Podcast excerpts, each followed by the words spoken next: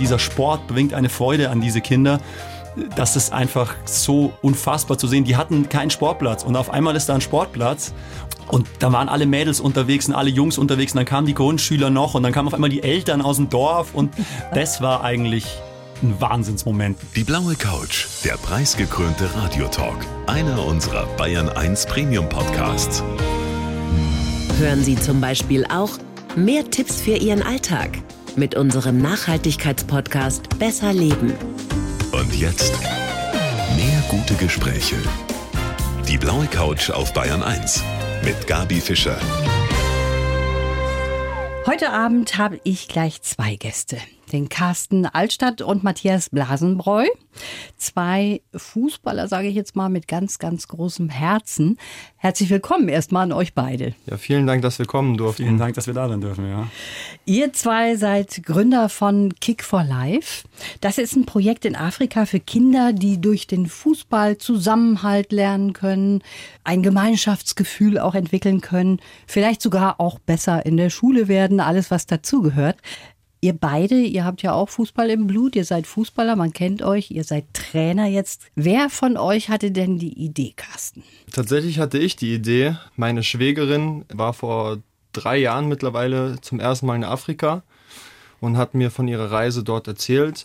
Sie war dann in der Original Maasai Lodge am Fuße des Kilimanjaro und die Lodge wird von Afrika Mini Alama geführt und die Erlöse von der Lodge fließen im Prinzip in Projekte für die Community vor Ort. Und die Denise hat mich dann mit der Cornelia Wallner-Friese, die den Verein führt, zusammengebracht, weil ich einfach ein Fußballprojekt starten wollte. So kam das halt eins zum anderen. Wir haben dann erstmal einen Kostenvoranschlag für den Fußballplatz bekommen, der lag bei 35.000 Euro. Der Matthias hat mich dann da natürlich unterstützt. 2000 20 konnten wir dann das erste Mal runterreisen. Matthias, ihr zwei seid Best Buddies und man hat, wenn man sowas umsetzen möchte, auch gerne jemanden an seiner Seite, mit dem man sich gut versteht. Das macht man ja nicht mit jedem. Das stimmt auf jeden Fall. Ja, man muss ein bisschen die Geschichte daraus sehen. Der Carsten ist auch noch nicht gar nicht so lange in München. Der kam aus Frankfurt und hat sich eigentlich bei uns beworben als Mitarbeiter. Und ich habe lustigerweise auch sein Bewerbungsgespräch geführt, aber irgendwie ist halt eine private Freundschaft entstanden und er hat bei mir da auch so ein bisschen einen wunden Punkt getroffen, weil ich immer schon sozial was getan habe, aber immer selber was machen wollte, weil ich immer das Gefühl habe, wenn ich einfach nur Geld gebe, dann, dann weiß ich nicht, was damit passiert. Das war so wie Nagel auf den Kopf Kopf getroffen. So, er kam genau im richtigen Moment. Ich habe eigentlich nach sowas gesucht. Er ist ein guter Kumpel von mir.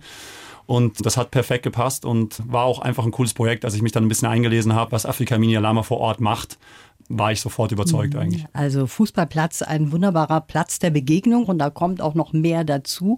Der Matthias besitzt eine Fußballschule in München und da habt ihr euch ja auch kennengelernt und im Grunde genommen ist da auch die Idee geboren worden, dann, dass ihr das zusammen macht, oder? Also so ein bisschen ist das auf jeden Fall entstanden, weil man natürlich sagen muss, wir haben täglich miteinander zu tun, wir stehen täglich zusammen auf dem Platz. Und der Carsten hat ja eigentlich aus der Fußballsicht gesagt, er möchte irgendwo in einem afrikanischen Land oder irgendwo, wo arme Kinder sind, ein Fußballcamp machen, so wie wir es in Deutschland machen.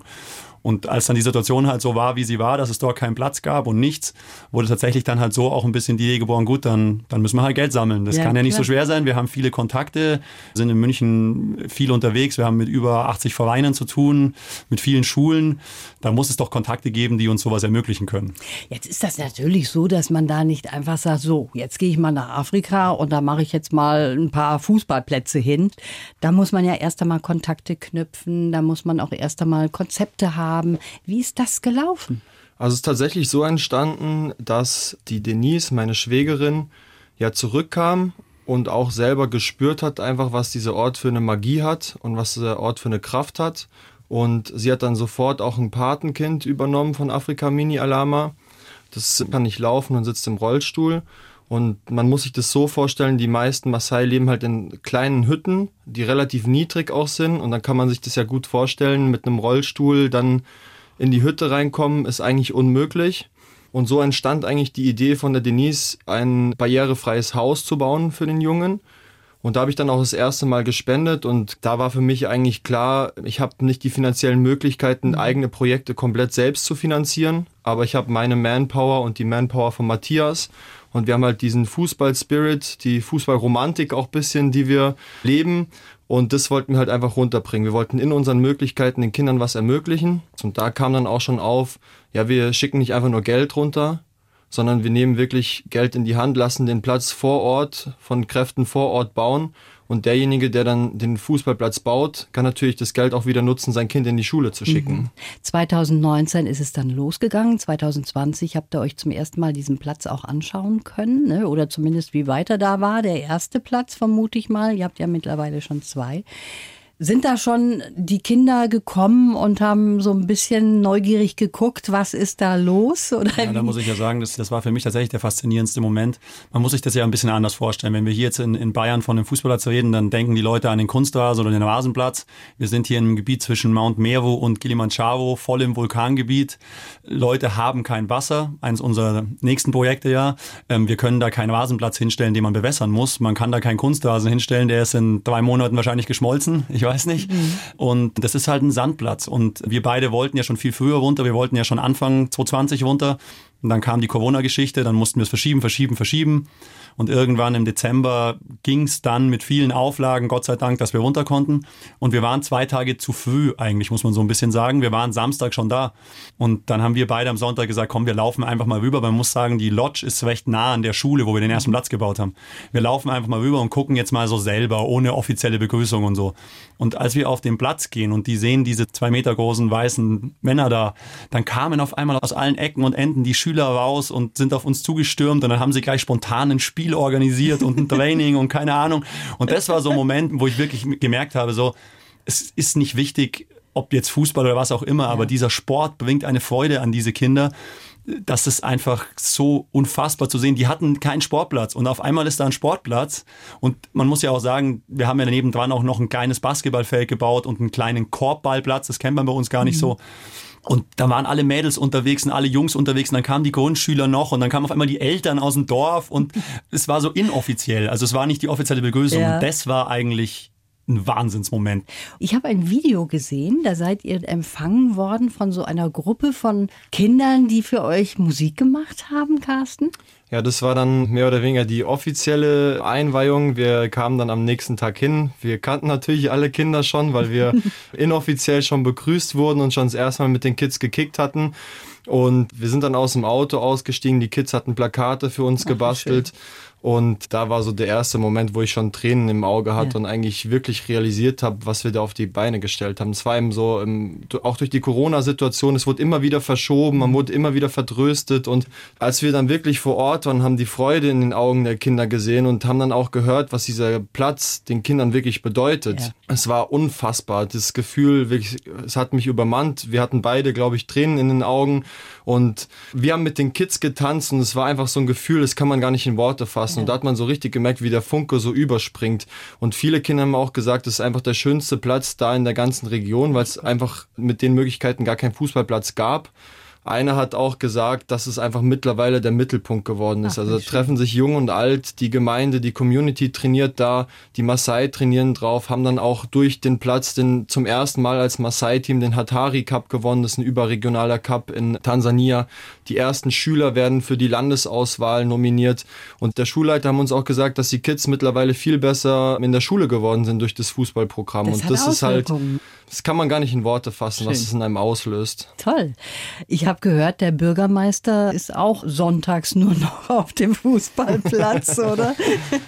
Ja, es ist tatsächlich so, dass das für das Dorf auch ein Mittelpunkt geworden ist. Also Fußball ist eine internationale Sprache. Ich war auch schon mal in China im Rahmen der Münchner Fußballschule und ich war auch schon in anderen Ländern. Mhm. Aber du musst nicht dieselbe Sprache sprechen. Auf dem Fußball verstehst du dich mit den Leuten irgendwie immer. Und alle spielen Fußball, also auch die alten Maasai und so, alle lieben diesen Sport und gucken das auch im Fernsehen und so. Die verfolgen auch europäische Ligen.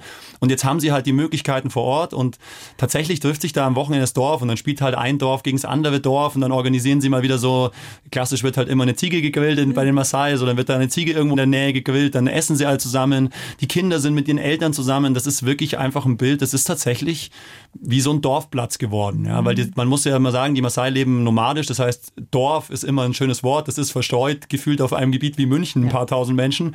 Und äh, da ist halt ein zentraler Treffpunkt entstanden, ja. Kick for Life, dieses Projekt für Kinder, haben die beiden Freunde und auch Fußballtrainer Carsten Altstadt und Matthias Blasenbräu in Afrika auf die Beine gestellt. Da habt ihr noch vieles vor und noch viel mehr vor. Du hast es eben schon angedeutet, Matthias. Jetzt will ich mal wissen, was sind das denn für Typen, die hier bei mir sitzen? Fangen wir doch mal an mit dem Carsten. Carsten, du kommst aus Hanau, von klein auf Fußballer und mit neun eines der ersten Einlaufkinder bei der EM 2000 an der Hand von Thomas Linke. Das war ein großes Ding für dich? Ja, es war so der erste große Schnittpunkt, ich nenne es mal mit dem Spotlight des Fußballs, also was möglich ist im Fußball. Lustigerweise war das Spiel ja gegen Portugal damals und ähm, bei Portugal hat mein großes Idol zu der Zeit Luis Figo gespielt, der sich dann auch sehr lange mit uns unterhalten hat und einfach als kleiner Stöpsel im Spielertunnel mal stehen vor mehreren 10.000 Zuschauern bei einem internationalen Turnier vor allem auch, ja, es war ein prägender Moment auf jeden Fall. Das kann ich mir gut vorstellen. Du hast für Kickers Offenbach gespielt, danach für die Eintracht Frankfurt und bist Torwart. Wie groß bist du? Ein Riese für mich. Ich bin ähm, 1,96 Meter und ja, war sehr lange in Hessen unterwegs, war dann auch ähm, danach Trainer bei Eintracht Frankfurt im Nachwuchsleistungszentrum und auch in der Fußballschule und bin dann der Liebe wegen nach München gezogen und auch wegen dem Jobangebot von Matthias natürlich. Natürlich. Nur deswegen. Gerade noch gerettet die Situation. Durch deine Knieverletzung, da war dir schon relativ früh dann auch klar, das geht jetzt Richtung Trainer, oder? Genau, also ich habe relativ früh mit 19 Jahren eine schwere Knieverletzung gehabt. Das, die Patellasehne war auch mit angerissen, Knorpelschaden und Innenbandriss. Und da war dann schon klar, dass es wahrscheinlich für die große Fußballkarriere nicht mehr reichen wird. Habe mich dann rechtzeitig nach meinem Abitur schon umgesehen, was es für Möglichkeiten gibt. Kam dann auf ein Stipendium für Sport in den USA.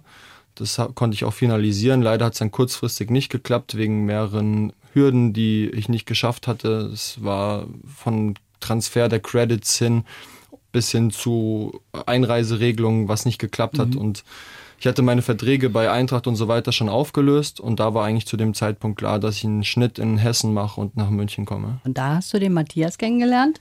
Matthias auch schon früh angefangen, hast bei 1860 München gespielt, also bei den Löwen auch durch Verletzung eigentlich dann der Wendepunkt und dann hast du die Liebe zu Afrika entdeckt nach deinem Abi auf einer Reise? Ja, das stimmt. Also ich bin relativ kurz, also ich komme noch aus einer Generation, eine der letzten, die noch eigentlich zum Bund gemusst hätte. Ich habe meinen Zivildienst gemacht und nach dem Zivildienst habe ich für mich beschlossen, dass ich ein bisschen was von der Welt sehen will und war dann unter anderem drei Wochen Overland mit Camping von Südafrika Richtung Simbabwe, Victoria-Fälle unterwegs.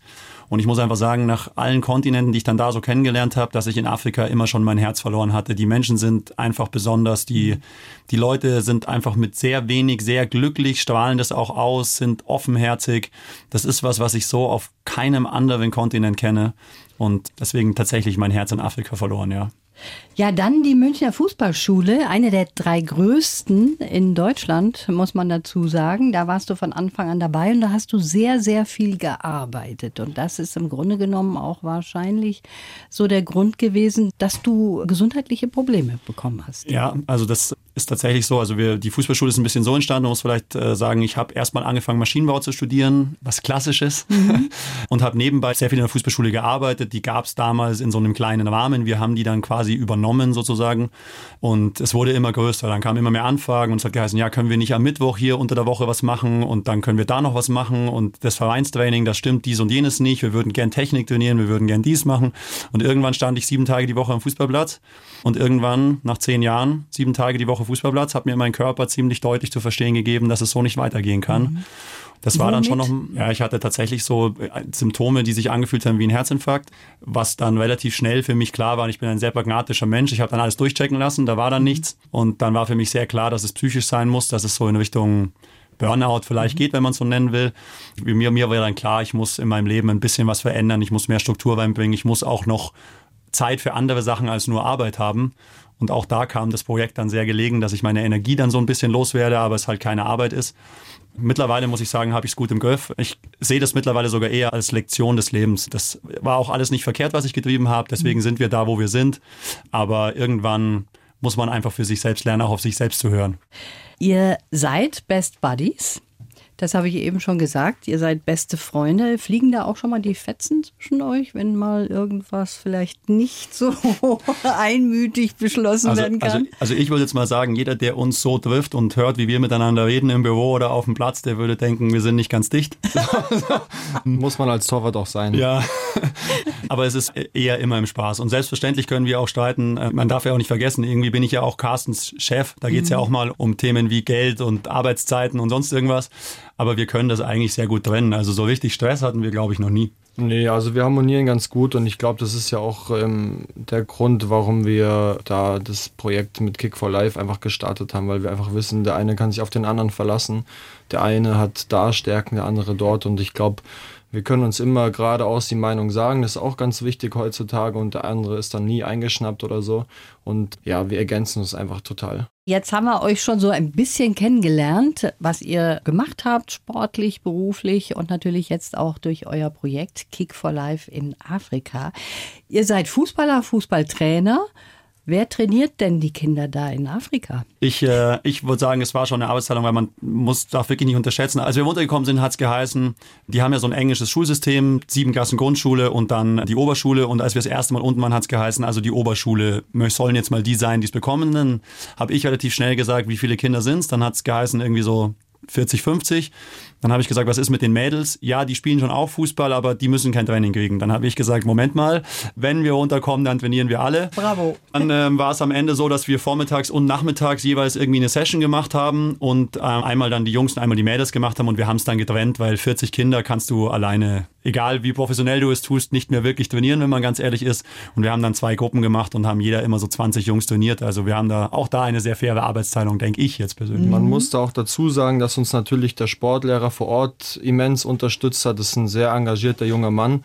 Und als wir zwei der Maasai vor kurzem auch bei mir zu Hause dann hatten, die sich äh, München angeschaut haben und die auch geschaut haben, wie wir arbeiten, hat einer so schön gesagt, ja, dass er uns sieht wie so ein Funken und der Funke bringt die Steppe zum Brennen gerade. Und das ist genau der Punkt, den wir auch dann vor Ort gespürt haben. Mittlerweile trainiert der Sportlehrer alle Schulen, die Afrika Amini Alama gebaut hat. Also alle Kinder bekommen mittlerweile eine Sportförderung. Die Jungs, die an der Oberschule spielen, sind jetzt im Prinzip Co-Trainer. Die trainieren die kleineren mittlerweile. Und der Sportlehrer ist mittlerweile auch der Trainer der Jungs bei den Landesauswahlen. Also man hat wirklich gespürt, der Junge will was machen, den haben ja. wir auch gleich mit ins Boot genommen. Von der Münchner Fußballschule haben wir auch ein Online-Portal, wo man seine ganzen Videos anschauen kann, wie man Trainingsinhalte vermittelt und so weiter, mit Übungen und so weiter. Dem haben wir sofort einen Zugang zur Verfügung gestellt und er kann im Prinzip das, was wir hier in München machen, kann er sofort da unten auch umsetzen. Und, äh, muss man auch immer noch wissen, er ist auch immer im regen Austausch mit uns. Ich kriege täglich so zwischen 30 und 50 Bilder von ihm, was er heute trainiert, ja, was auch total super ist. Und wie der Carsten sagt, das hat jetzt dieses Jahr noch größer angefangen, dass er tatsächlich rumfährt. Man muss auch da wieder sagen, das Gebiet ist fast so groß wie Belgien, in dem mhm. sich die Schulen verteilen. Und er fährt jetzt mittlerweile jede Schule an und macht in jeder Schule zweimal die Woche Sporttraining. Also wir haben es tatsächlich geschafft, dass alle Schulen mittlerweile in unserem Stil so ein bisschen trainiert werden. Haben wir schon gesagt, wo das ist? Du hast es am Anfang gesagt, ne? am Fuße des Kilimanjaro kann man sagen, damit man so ein bisschen auch eine Vorstellung hat. Und die Mädels werden jetzt nicht unter den Teppich gekehrt. Ihr Gar habt nicht. da schon ein Auge drauf auch, es oder? Es gibt auch eine Mädelsmannschaft, genau.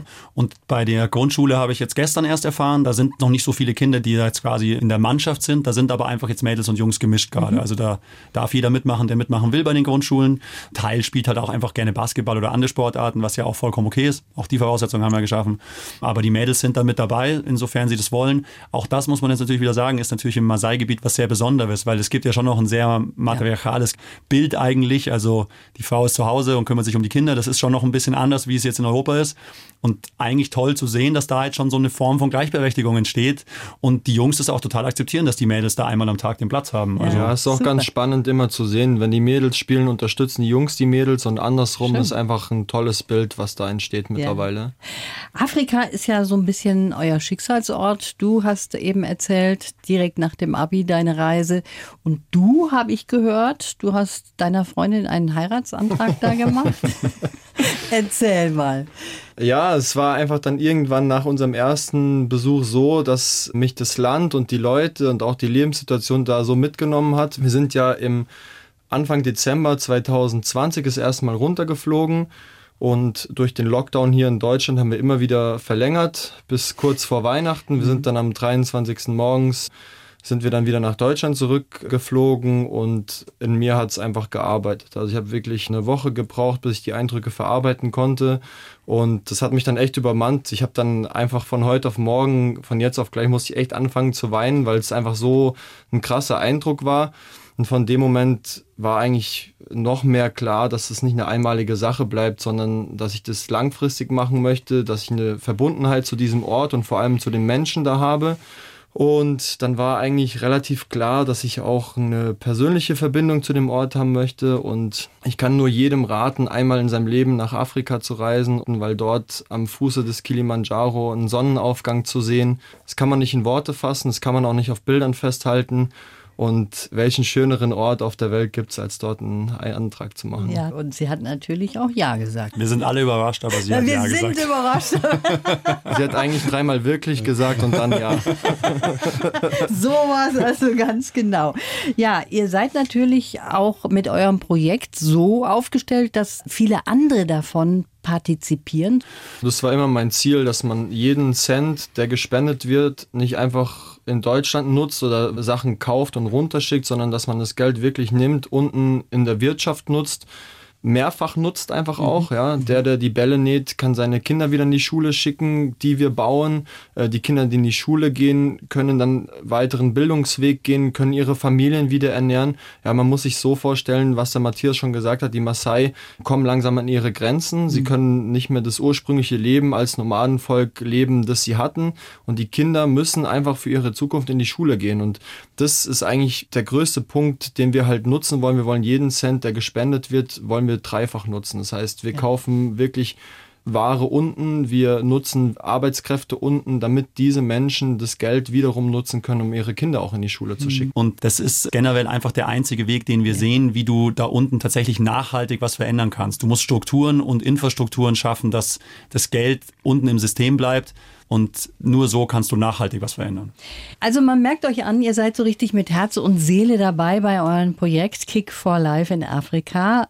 Und ihr pendelt ja auch immer wieder hin und her ist natürlich ein bisschen schwierig im Moment. Corona ist ja da immer noch eine Barriere, aber das wird wahrscheinlich auch immer mehr.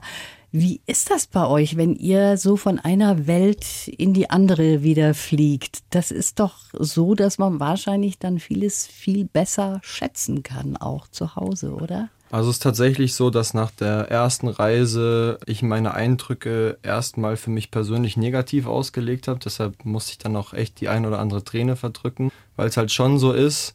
Man geht dann abends essen in München und dann stellt man sich schon so die Frage, okay, ist es jetzt wirklich nötig, das Wiener Schnitzel für 29 Euro zu essen oder sich mal eine Flasche Wein aufzumachen? Mhm.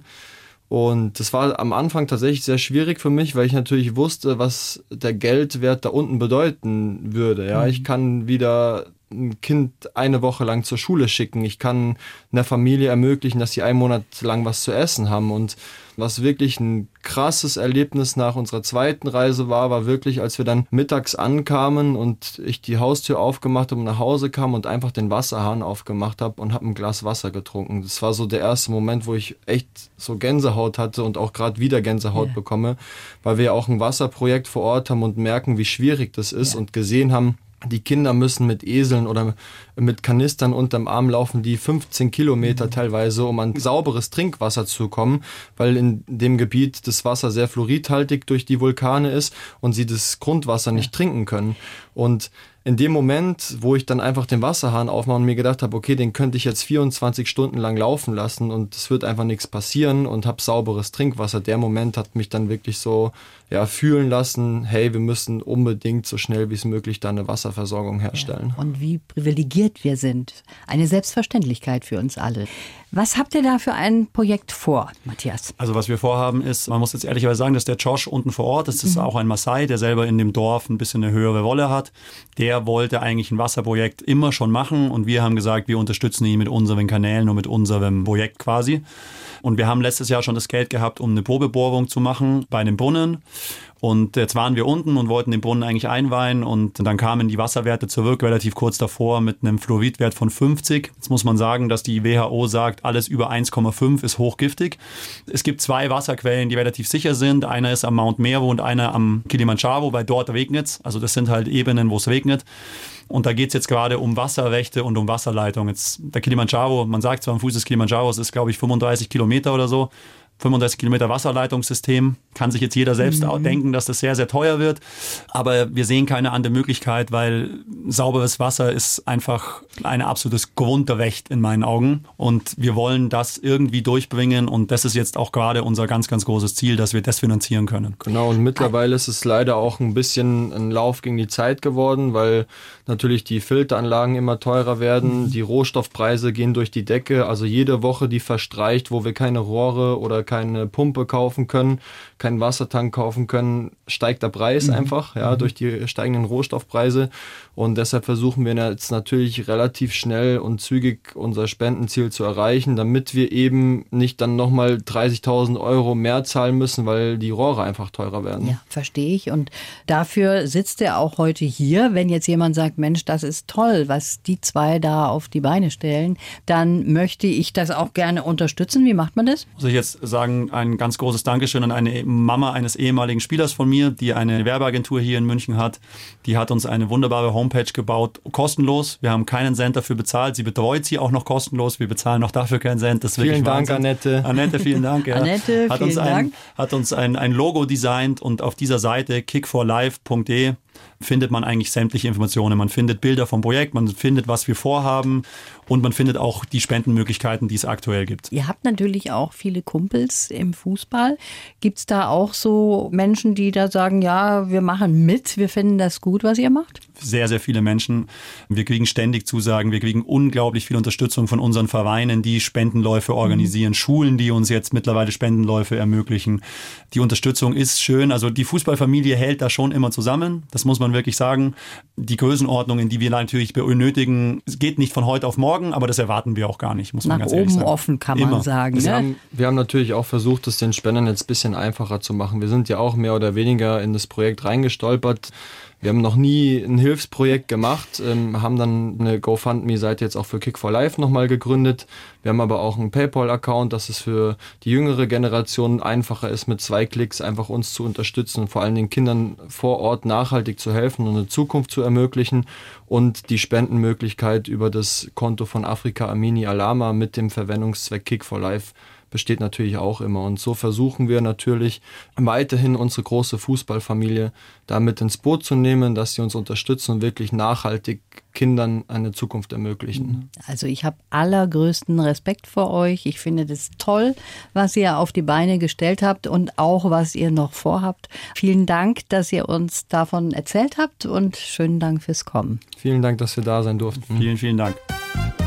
Die Bayern 1 Premium Podcasts. Zu jeder Zeit, an jedem Ort. In der ARD Audiothek und auf bayern1.de. Bayern 1 gehört ins Leben.